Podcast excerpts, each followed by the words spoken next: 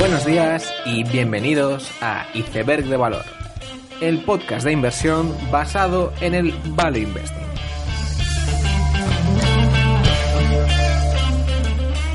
Normalmente las entidades que gestionan pues unos 2.000 millones de euros pues suelen ser bastante conocidas y el gestor suele aparecer en el periódico. Eh, pero creo que este no es el caso y no, lo digo en el mal sentido, así que no estaría mal que Virginia eh, explicaras quién eres y qué es lo que hace Geroa.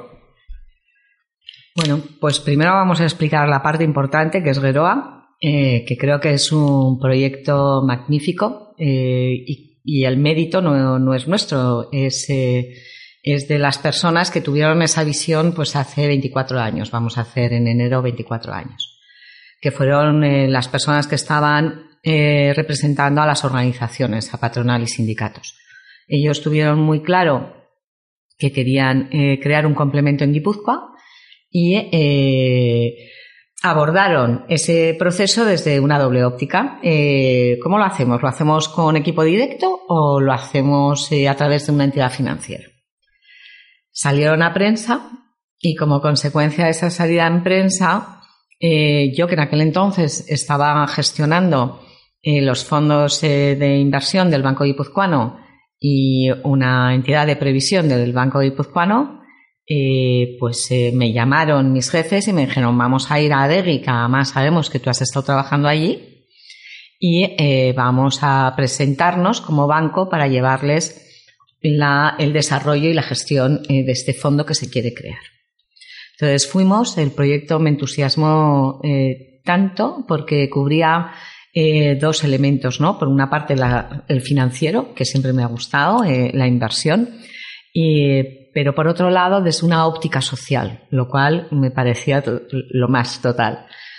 Entonces, una vez que, terminamos de exponer nuestra presencia como Banco Guipuzcoano, pues hablé con los que estaban allí y, y bueno, pues una cosa derivó en otra, entré en el proceso de selección y, decidieron pues las organizaciones patronales y sindicatos crear un equipo propio y me designaron para que desarrollara este proyecto que es Geroa, que en definitiva es un complemento de pensiones. Eh, ¿Quién es Virginia Oregui? Pues es una persona que estudió en Madrid, estudié en CUNED, eh, me vine aquí a San Sebastián, yo había veraneado en San Sebastián, aunque soy de Vitoria, y eh, mi marido, el que hoy es mi marido, pues se vino aquí eh, a trabajar, es ingeniero y como todos los ingenieros muy cuadriculado, dijo o, o te vienes o nos separamos. Y yo me vine encantada a San Sebastián, empecé a trabajar primero en Hacienda Foral, luego en, en, en Adegui cuando nació el impuesto sobre el valor añadido. Y por último pues tuve la oportunidad de, de entrar en Consejeros de Inversión, que era una filial del Banco Guipuzcoano e iniciar toda la andadura de creación de la gestora de fondos de inversión del guipuzcoano y de eh, eh, también la constitución de sus tres primeros fondos, Zual, Izarbe y BG Monetario. Y mm, digamos que Geroa es algo así como el fondo soberano de Guipúzcoa, una cosa así. Em, pero quizás la gente no, hasta, no sé hasta qué punto es consciente de lo que es o mm, quizás ve una cantidad de dinero en su cuenta, es consciente que eso luego va a ser una renta o, lo quiere recuperar y comprarse un Audi. bueno, ¿cuál es a la sociedad la visión? Estamos, eh, estamos siempre eh, y nos hemos dado cuenta que, que Geroa es una entidad de previsión que primero eh, es única, es decir, no existen en Euskadi y en otros territorios entidades de estas características de empleo sectorial. Eh, por lo tanto, eh, hace, difícil la interiorización de este concepto en, la ciudadanía. Y en segundo lugar, lo que vemos es que eh, al ser una base tan amplia de, más de 100.000 personas, trabajadores y trabajadoras cotizando y mucho más que han dejado de cotizar por los motivos que sean, eh, las políticas de comunicación tienen que ser mucho más eh, importantes de lo que eh, hasta el momento habíamos realizado.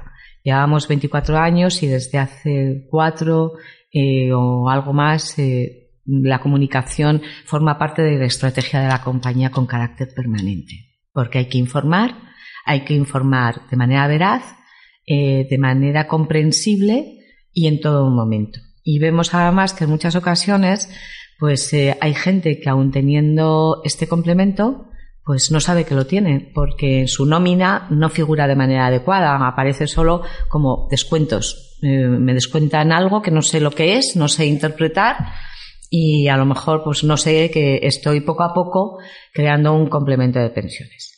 ¿Y esas pensiones cómo las estamos abonando? Pues las estamos abonando en unos casos en capital y en otros casos en renta.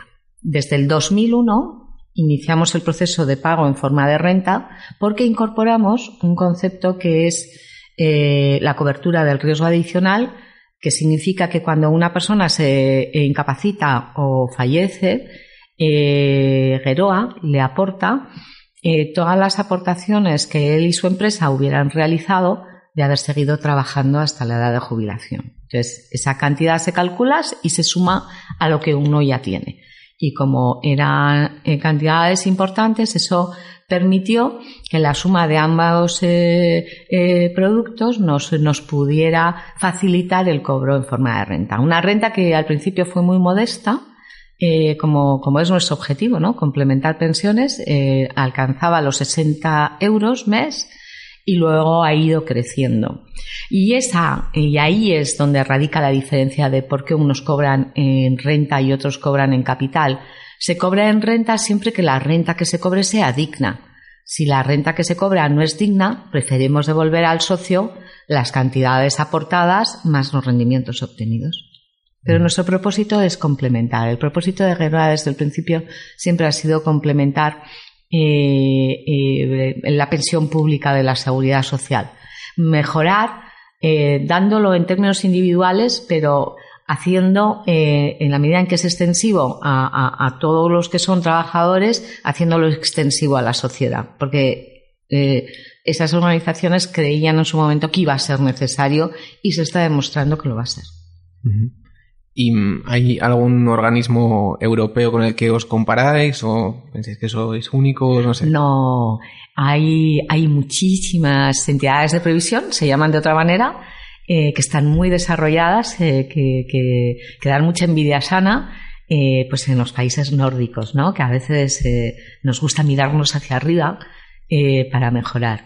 Entonces, Noruega, Holanda, Suecia, Dinamarca, Alemania tienen complementos de, pensiones. Pero cuando Geroa se crea, eh, se crea siguiendo eh, eh, las pautas de lo que eran los fondos de pensiones holandeses, que vienen desarrollándose desde finales de la Segunda Guerra Mundial y que son verdaderamente potentes, muy relevantes. Vale, y ¿cuáles son un poco las cifras de Geroa a 2019?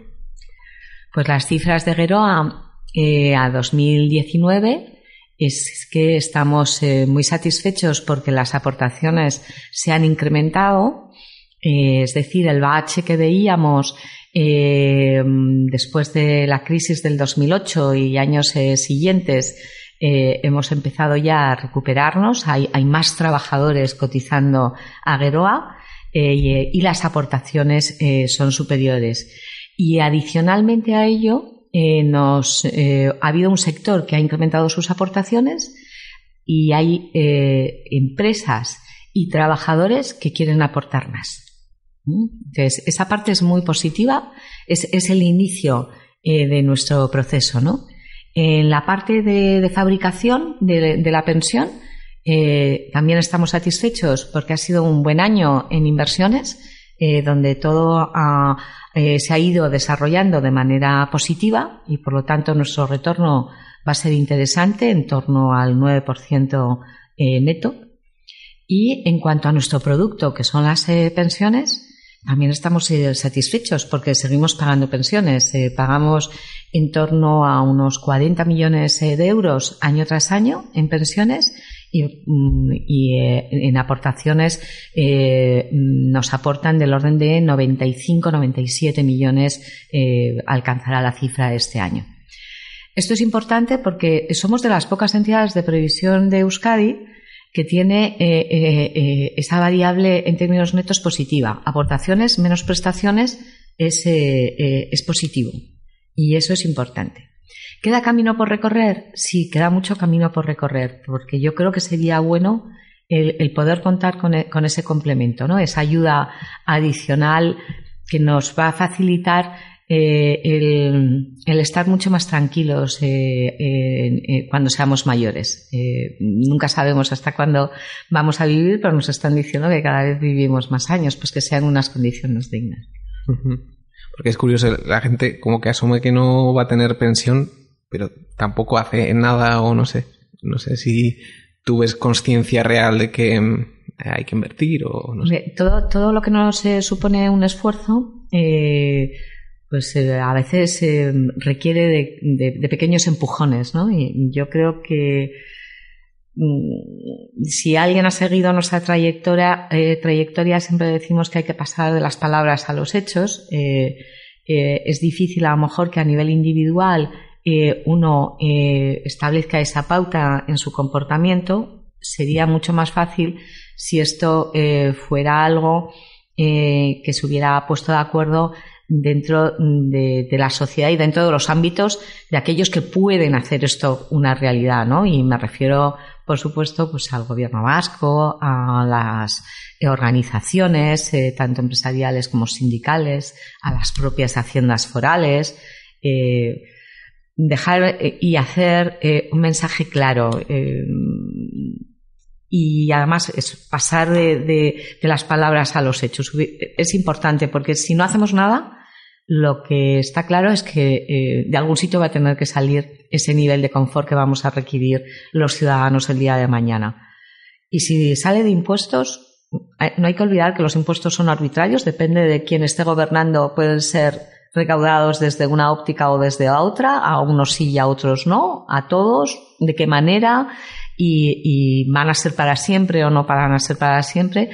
Y, ese, eh, esa recaudación de impuestos que se haga va a ir directamente para eh, sufragar los gastos necesarios eh, de las personas que van a requerir ayuda. Una sociedad que tenga que pedir ayuda, que tenga que pedir subvenciones, que tenga que pedir amparo a, las haciendas o a los gobiernos, no es una sociedad, perdonadme quizá os parezca naif, tan feliz como puede ser aquella que es autosuficiente, primer punto. Y segundo, eh, la diferencia es que eh, hoy, eh, si hacemos a través del sistema de recaudación de impuestos, el euro que yo voy a pagar como Virginia lo vas a recibir a lo mejor tú hoy, Carlos, en directo, ¿vale? Si yo lo hago a través de una entidad de previsión, el euro que Virginia pone es el que va a recibir, pero acrecentado en dos o tres veces el día de mañana. Yo creo que la combinación de ambas cuestiones es interesante. Eh, por supuesto, soy una fans total de los complementos de pensiones. Vale. Em, y además de eso, que lo habéis hecho bien, muy bien. Eh, viendo un poco el, track record, tenéis un 6,3 anualizado en no sé cuántos años, habiendo pasado una crisis como la de 2008. Creo que bajasteis un, solo un 5%, una cosa así. Un 4,87. Un 4,87, vale. Entonces, em, y eso gestionando dinero de, de gente que quizá tiene aversión a riesgo, que, que no podéis hacer cualquier cosa, ¿no? Entonces, ¿Cómo se hace eso? Pues con mucha dedicación, eh, con muchísima profesionalidad. Tenemos un equipo magnífico de personas. Eh, la formación es algo permanente eh, en este equipo.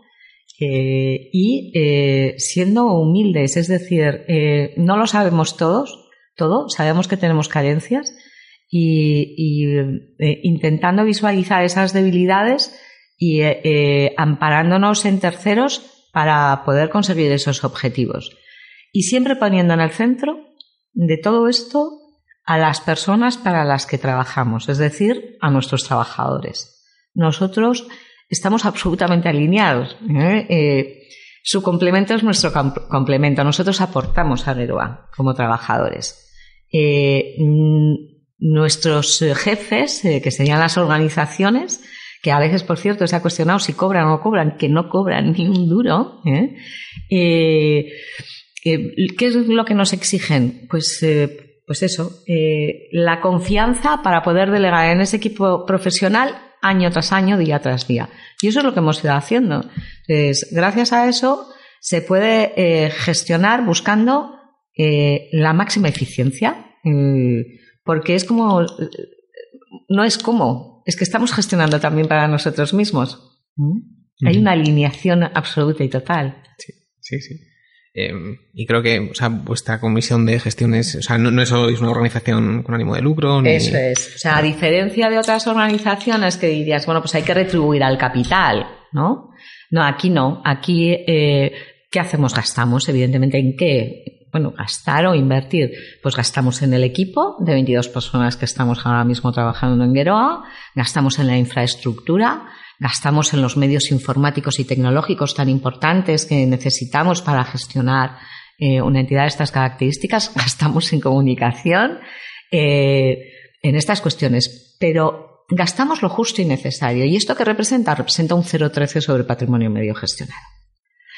Y todo lo demás se incorpora en cuota aparte, todos los beneficios que se puedan obtener se incorporan en cuota aparte eh, a cada uno de los trabajadores que tiene aportaciones en el no, está nada mal. Y mm, un poco podrías hablar de mm, cómo invertís, cómo asignáis capital, porque, bueno, eso, el, partícipe es de un determinado tipo y invertís renta variable, eh, renta fija, también tenéis otras cosas que no es eso. ¿Cómo se hace esa asignación? Pues mm, se ha, ido haciendo en función de, cómo hemos ido observando el panorama eh, financiero año tras año. Nuestra política siempre es de medio y largo plazo, no somos eh, personas eh, podría parecer que estamos comprando y vendiendo cada cinco minutos. No, no, no somos así. Mantenemos posiciones bastante estables y, como tú bien has dicho, nuestro sesgo es conservador. Por lo tanto, nuestro primer objetivo es no perder dinero y nuestro segundo objetivo es adaptarnos a la visión que tenemos de esos mercados financieros a los que ahora, además, desde hace cuatro años, les hemos añadido el sesgo cualitativo de la responsabilidad social, ¿no? De, se puede hacer negocio pero si lo haces de una manera responsable, ese negocio te sigue dando frutos, pero tú te sientes mucho más cómodo invirtiendo en él. ¿no? Entonces, ha habido momentos en que Geroa no ha tenido nada de inversión en renta variable, cero, y ha habido momentos donde hemos tenido en renta variable, por ejemplo, un 30%. ¿Cuál es uno de nuestros aspectos más determinantes? Yo diría que, insisto, un equipo muy bien cohesionado, eh, muy profesional, pero muy flexible.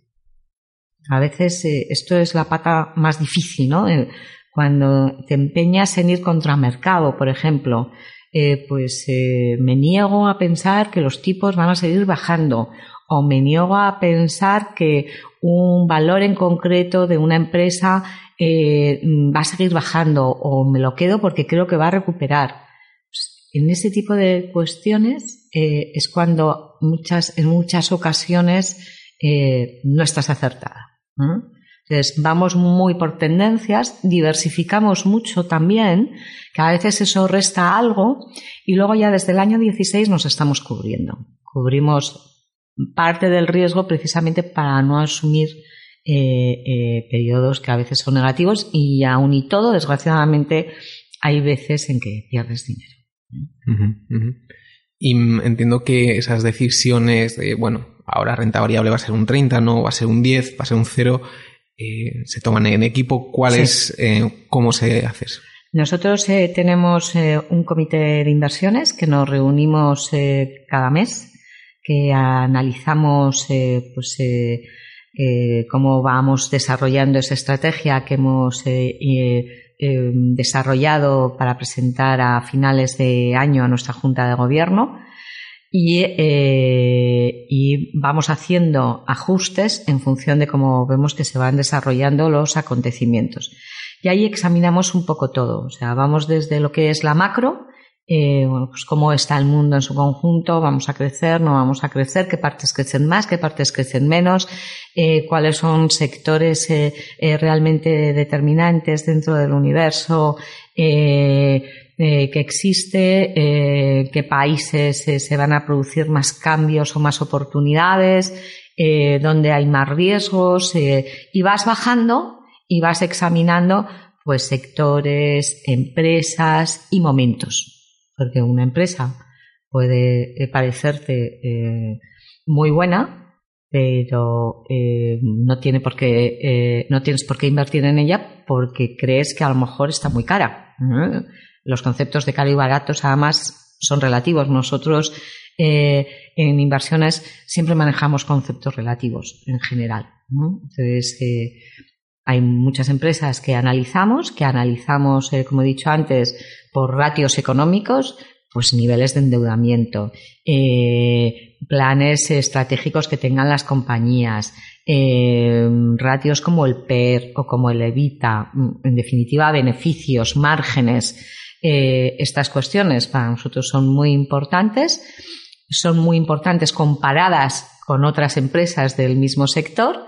Ahora le unimos eh, su comportamiento en términos de medio ambiente, en términos de gobernanza y en términos sociales.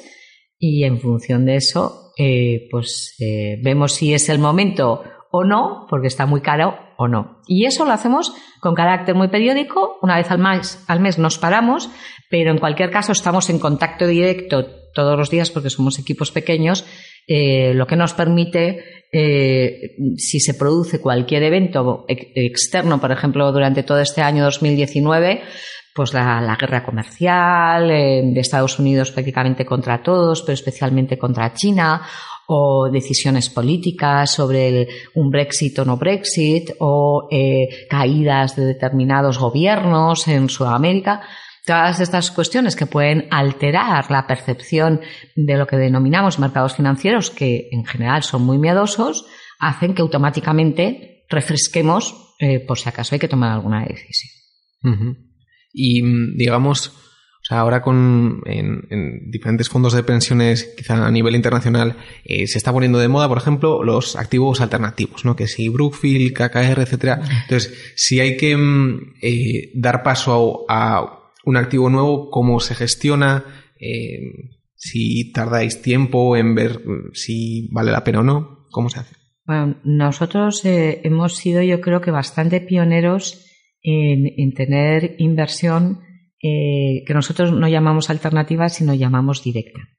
¿Qué significa esto? Nosotros invertimos en empresas que no cotizan en mercados públicos o, si queremos, lo podemos llamar mercados bursátiles. ¿vale? Eh, y además eh, lo hemos hecho y con convicción en nuestra propia zona de referencia, en Euskadi. Entonces, eh, ¿cómo lo hicimos? Pues primero por una filosofía. nuestra entidad, conjuntamente con, otra entidad, desde un principio, mm, bueno, la entidad como tal no, las personas que constituyeron estas organizaciones pensaron que qué menos eh, que una parte de las aportaciones que se reciben de los trabajadores refuerzan las áreas y el tejido eh, eh, empresarial de nuestras propias zonas. Lográbamos un círculo virtuoso, aportaciones que una parte eran invertidas, que mantenían empresas o, o las hacían más fuertes y, cuyos eh, trabajadores nuevos o los eh, mismos que estaban antes volvían a hacernos aportaciones. Era, eh, es un capítulo que se inició y que seguimos trabajando. en, inversiones alternativas, para nosotros lo alternativo es sinónimo de líquido. Entonces, tenemos mucha precaución en general. Un, un, un, ilíquido, una inversión directa o un alternativo es un activo con mucho riesgo y por lo tanto somos muy prudentes en ese sentido. A pesar de que se hayan puesto de moda, nosotros eh, no nos llevamos por las modas. Eh, como, buenos guipuzcoanos eh, somos como somos y, lo que hacemos es estudiar mucho, estudiar en general eh, primero eh, vemos eh, cuál es el objetivo, ¿no? que es invertir en empresas, ganar dinero, en qué sectores y de qué manera. Y luego ya empezamos a ver gestoras. Muchas eh, gestoras se acercan a nosotros. Una vez que coges un determinado tamaño y dimensión en una, en una entidad, sea esta o sea cualquiera, eh, prácticamente tú no te tienes que desplazar. Te vienen eh, muchos a, enseñarte sus proyectos, con lo cual ya tienes un punto ganado. Puedes empezar a ser selectivo. Pero normalmente nos hemos ido dando cuenta, y esto es un aprendizaje permanente, que, que, bueno, pues que es mejor empezar por, gestores que ya tengan probada eh, eh, una trayectoria, eh, que no sean sus primeros fondos los que nos vienen a ofrecer, que sean además más bien globales, no solo focalizados en algo muy pequeño, para hacer pequeño lo hacemos nosotros y en Euskadi con equipo propio, y que tengan sentido. Por ejemplo, pues infraestructuras, pues sí. ¿eh? O eh, movimientos empresariales, pero que son más mundiales eh, que locales. Pues a lo mejor, pero en pequeñas dosis. Normalmente nuestra cartera está muy granulada, es decir, tiene muchas y diversas posiciones. Y, como dices, estos activos alternativos, que luego también tenéis... Hay, hay, de muy diversa condición. Claro, eh, o sea, tienes Venture Capital, que son nuevas empresas, tienes eh, Capital Riesgo, que se llama Private Equity, hay mucho anglicismo, intentamos siempre hablar en, castellano. Eh, em, capital riesgo, como he dicho, hay, hay fondos de, de crédito eh, hay fondos de, préstamos, hay fondos de infraestructuras, por ejemplo, pues, pues que apoyan a la parte pública eh, pues eh, comprando pues determinadas autopistas o, por unos fees periódicos pues ayudando a hacer carreteras, a hacer puentes, hospitales, eh, cuestiones que son necesarias y que de otra manera, pues eh, eh, un, gobierno o, un ente local, pues no podría desarrollar. ¿no? y luego, pues incluso parques, ahora mismo que, todo el tema del calentamiento global y que del medio ambiente está adquiriendo mucha relevancia, pues este año y desde hace tres, eh, pues hay mucho desarrollo de parques eh, solares, de parques eólicos, eh, también en la medida en que se ha hecho desarrollo sostenible, hay, fondos que solo se focalizan en economía circular, han empezado a haber especialistas de fondos que solo invierten en empresas gestionadas o dirigidas por mujeres. Hay empresas y fondos eh, que se llaman microcréditos y que eh, se dan eh, préstamos a mujeres emprendedoras de países emergentes en Asia, India y Sudamérica. Hay una variedad enorme, por lo tanto hay que ser cuidadoso, segmentar y tener gestoras de verdadera confianza y a ser posible que tengan al menos una persona de referencia que te venga a ver con carácter periódico. Eh, porque si no, pues puede pasar cosas que ya han pasado en nuestros mercados en épocas anteriores. Y, además de esto, bueno, incluso dentro de esta categoría, también invertís en startups o una cosa más residual, pero que es muy diferente de, renta fija a renta variable A, a, un activo que casi es binario. ¿no? Entonces, ¿cómo se gestiona eso? Bueno, tenemos dos. Eh, o sea, desde el año 16, creo recordar, ¿eh? 16-17, eh, eh, nosotros eh, invertíamos en lo local a través de una estructura que se llama Gorza, que está, es un paraguas creado conjuntamente con el Carquidecha, que es otra EPSV, nos pertenece al 50% a cada uno de nosotros, y como he dicho, para invertir directamente en Euskadi. En, tanto, por lo tanto, en Álava, en Vizcaya como en Guipúzcoa, e incluso también en alguna ocasión en Navarra. Pero cuando surgió la crisis y vimos el deterioro que había sufrido eh, nuestro propio territorio Guipúzcoa, eh, eh, trabajamos para hacer un desarrollo local, estrictamente local. Y, y inició dos vías. Una, la de microcréditos, para dar amparo a aquellas personas que siendo emprendedoras habían salido de la esfera laboral porque o bien la empresa se había cerrado o porque habían reducido las eh, eh, plantillas en las empresas y les habían echado y tenían iniciativa. Abrimos esa línea de microcréditos para nuestros propios socios y en segundo lugar abrimos una línea también estrictamente local para invertir en startups guipuzcoanas, única y exclusivamente. Y así lo hemos ido haciendo. Sabemos que el riesgo es alto y por lo tanto eh, la inversión es pequeña. Eh, y la inversión es posible también gracias a que hemos sido previsores, a que primero no puede dañar la estructura general de retorno de, la entidad y en segundo lugar porque también tenemos reservas eh, en, esta, en este PSV, en Geroa, que son muy superiores a las requeridas legalmente y que nos dan un colchón de seguridad que nos permite hacer eh, otras cuestiones que de, que de otra manera no podríamos haber abordado, sinceramente. Y mm, no sé si entra, supongo que no, eh, dentro de las startups, eh, pero quizás la gente no sabe que Geroa tiene un 2,7% de más móvil, por ejemplo, ¿no? O, por ahí anda, no sé. Bueno, tuvimos, tuvimos, tuvimos, tuvimos en su momento. Bueno, esto es, esto es otra cuestión, ¿no? Eh, estos son lo que denominamos salidas a bolsa, que antes se daba mucho y como no había eh, tres mercados, porque ahora tienes el IBEX 35, 35 empresas eh, que cotizan. Eh, luego tienes el mercado continuo, que cotizan otras muchas, y luego nació lo que se denominó el mercado alternativo bursátil.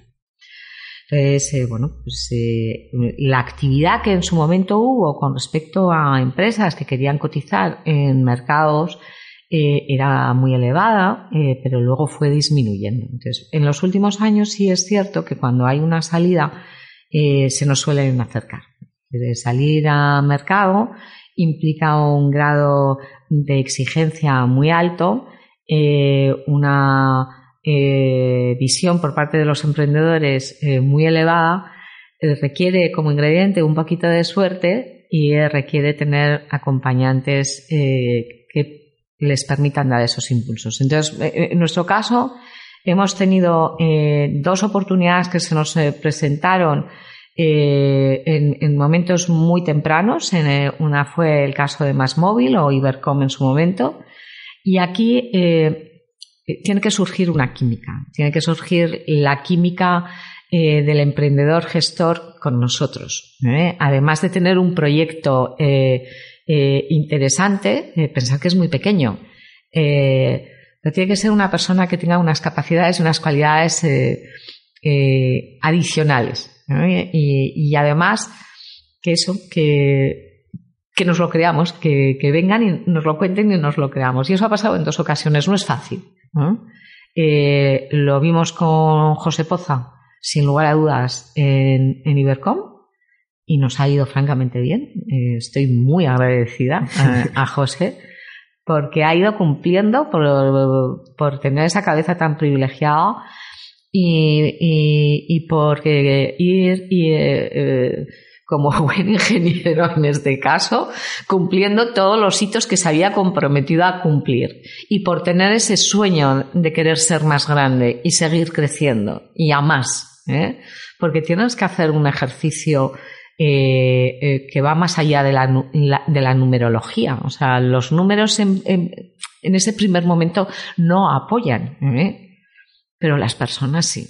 Por lo tanto, aquí hay una combinación de ambos factores. Y en la luz pasó lo mismo. O sea, bueno, y en los dos, ¿qué ha pasado también? Que son sectores muy regulados, que son sectores que se lo reparten entre cuatro grandes, que en general nos tienen hasta la punta del pelo a todos los eh, eh, consumidores eh, de esas dos sectoriales y que cualquier aire nuevo es muy bien recibido, ¿no? Entonces, Ibercom aprovechó muy bien su momento en el que competencia exigía a, a, estas empresas dar paso a un operador adicional, y ahí vio el momento, no solo vio el momento, se fusionó y creó una gran corporación.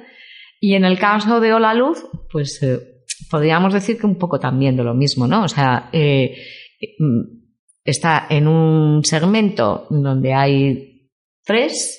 Eh, ellos tuvieron la idea de por qué no comercializar solo energías limpias, se lo creen, A mí me parece que tiene un equipo gestor fantástico y eh, que nos enamoró. Nos enamoró porque si solo lo hubieras eh, eh, mirado por, por, las cifras, pues a lo mejor hubieras esperado un poco más a ver ese desarrollo, pero a veces tienes que valorar, y dentro de una cierta prudencia, no te estás no estás invirtiendo el 10%, estás invirtiendo un cero y medio en el caso de la luz y en el caso de, de Más Móvil pues fue más progresivo hasta llegar a, incluso cantidades superiores, ¿no? Que luego hemos ido deshaciendo porque ya le hemos hecho el acompañamiento. Y con la luz pues pasa lo mismo, entramos y entramos para apoyar, porque realmente nos creemos lo que nos están contando. Luego puede salir bien, puede salir mal, es verdad, pero por el momento estamos ahí, estamos con vocación de quedarnos, por eso además hemos suscrito un pacto de mantenimiento y por supuesto pedimos puesto en el Consejo. En Más Móvil no, no pudimos llegar, había gente muy importante antes que nosotros y en, y La Luz eh, nos dijeron que sí. Eh, son puestos que si están remunerados, que por ahora no hemos recibido nada, pues los cobra Geroa, como no puede ser de otra manera, tenemos exclusividad. Cuando, o sea, no contratan a, o, Virginia no es consejera de Ola Luz por ser Virginia Oregui. Virginia Oregui es consejera de Ola Luz porque Geroa ha invertido en Ola Luz y por lo tanto todos los réditos que se obtengan de Ola Luz son para Geroa. Entonces, eso sí me gustaría que quedase muy claro. Y por eso estamos en el Consejo, porque queremos seguir a la compañía de cerca hemos invertido porque nos gusta su filosofía, porque creemos que a la larga el autoconsumo es una alternativa muy interesante y que se va a tener que desarrollar a más a más en, España y porque tiene un equipo eh, que yo lo he visto, eh, que tiene una filosofía de trabajo donde lo social es importante y para nosotros eh, nos gusta, nos gusta. En ambos casos había un link con Guipúzcoa, porque eh, José Poza es, es guipuzcoano. En Luz es una empresa catalana, pero... No, no, Han venido.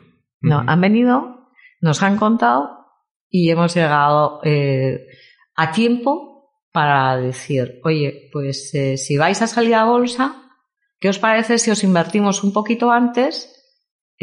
vamos como un inversor ancla y eh, tenéis unas eh, facilidades mucho mayores para que esa salida al mercado eh, tenga una visibilidad mejor para cubrir vuestros objetivos. Y así lo hicimos. Y en el caso de Poza, de José, con, con Móvil y con Ibercom, fue el momento de las fusiones cuando hubo que apoyar a la empresa de manera significativa. Y como no nos había defraudado en ningún momento, lo hicimos exactamente igual. ¿Podría haber salido mal? Sí, pero de verdad, a veces prefiero equivocarme eh, porque las personas eh, nos han, eh, o porque el sector no lo ha hecho bien, o la empresa no lo ha hecho bien, o me ha fallado la persona. pero para mí las personas son muy importantes, son el alma de los proyectos. Entonces, siempre tiene que haber una cierta vinculación en, este tipo de cuestiones. ¿eh? eh hay en otras que no puedes, o sea, eh, también tenemos Iberdrola, por cierto, no solo la luz, ¿eh? pero, pero yo no puedo actuar de la misma manera, ¿me entiendes?, con Iberdrola de lo que pueda hacer en, estos proyectos. No, no solo yo, sino sea, la entidad. Vale, y porque la inversión en, en Más Móvil fue en 2000, ¿cuándo fue la primera inversión? pues es que no me acuerdo, se me van las cifras, las, las, las fechas. Vale, porque luego, o sea, fue un proceso de consolidación un poco y, hubo ampliaciones de capital, ¿no? Sí, sí. Vale. sí. Y, que es una de las historias de éxito más importantes. Es preciosa, es una historia preciosa. Y, y si tienes ocasión, entrevista, no sé si las entrevista o no, entrevista a José. Eh, es un hombre. No quiere salir, ¿eh? No quiere salir. He estado con él, no quiere salir. Pues es, es entrañable, eh, es muy buena gente. Demasiado, sí. y, y, un poco, hablando de, vuestro proceso de, inversión, os dices que os viene gente. O sea, realmente. Nos viene gente. Nos viene gente. Nos viene gente a contar historias. O sea, eh, mientras estaba viendo un poco cuáles son nuestros procesos, estaba actualizando correos y, y, tenemos correos de gente que quiere venir a vernos a contar sus historias. Y, y eso es fantástico. Pero hay que filtrar. Eh, sí, sí, sí, sí, hay que filtrar mucho. Sí, sí, sí, por supuesto, no todo vale. No todo vale. Tiene que haber unas líneas eh, clarísimas. y, en general, es así como funciona. O sea, vosotros no hacéis, bueno, pues vamos, os vamos a dar X millones y tenéis un mandato para gestionar no, tanto. No hacemos mandato, lo gestionamos todo en casa. Gestionamos con carácter muy global, es decir, a nivel mundial, y a aquellas áreas donde nosotros no podemos llegar lo hacemos a través de fondos, pero monitorizamos eh, esos fondos de manera permanente y los gestores de esos fondos eh, vienen a vernos y tenemos la capacidad de hablar con ellos en cualquier momento. Y cualquier eh, suceso, sea al alza o a la baja, porque insisto, se monitoriza diariamente, puede ser objeto de una llamada al gestor para ver cuál va a ser su actuación o cuál no, eh, pero sí, es un proceso indirecto. Vale, y ya un poco para terminar, suelo preguntar cuál es el mejor y el peor momento en la vida, de, en tu vida como gestora. Mi peor momento fue el 2013, sin lugar a dudas. ¿Qué, pasó en el 2013? En el 2013 Geroa estuvo cuestionada de si iba a seguir o no se iba a seguir, eh, aportando como consecuencia de los cambios en la legislación laboral eh, que hacía que los eh, convenios decayesen. Y eh, las aportaciones a Geroa no solo se establecen por convenios, sino por pactos y acuerdos separados de convenio, pero en ese momento hubo sus más y sus menos y, se pasó mal. Y se pasa mal cuando ves que un gran número de empresas guipuzcoanas cae y se pasa mal cuando ves eh, que el número de trabajadores desciende año tras año, que, ha habido años muy malos. Eh, y luego lo pasas mal cuando no es un momento puntual, cuando eh, no hay una comprensión de lo que Geroa representa o, quiere representar, ¿no? de su objeto. ¿eh? ese objeto que decíamos que es humilde, pero que es bueno, o sea, eh, complementar pensiones a través de una paga mensual eh, año tras año, creo que es algo muy interesante.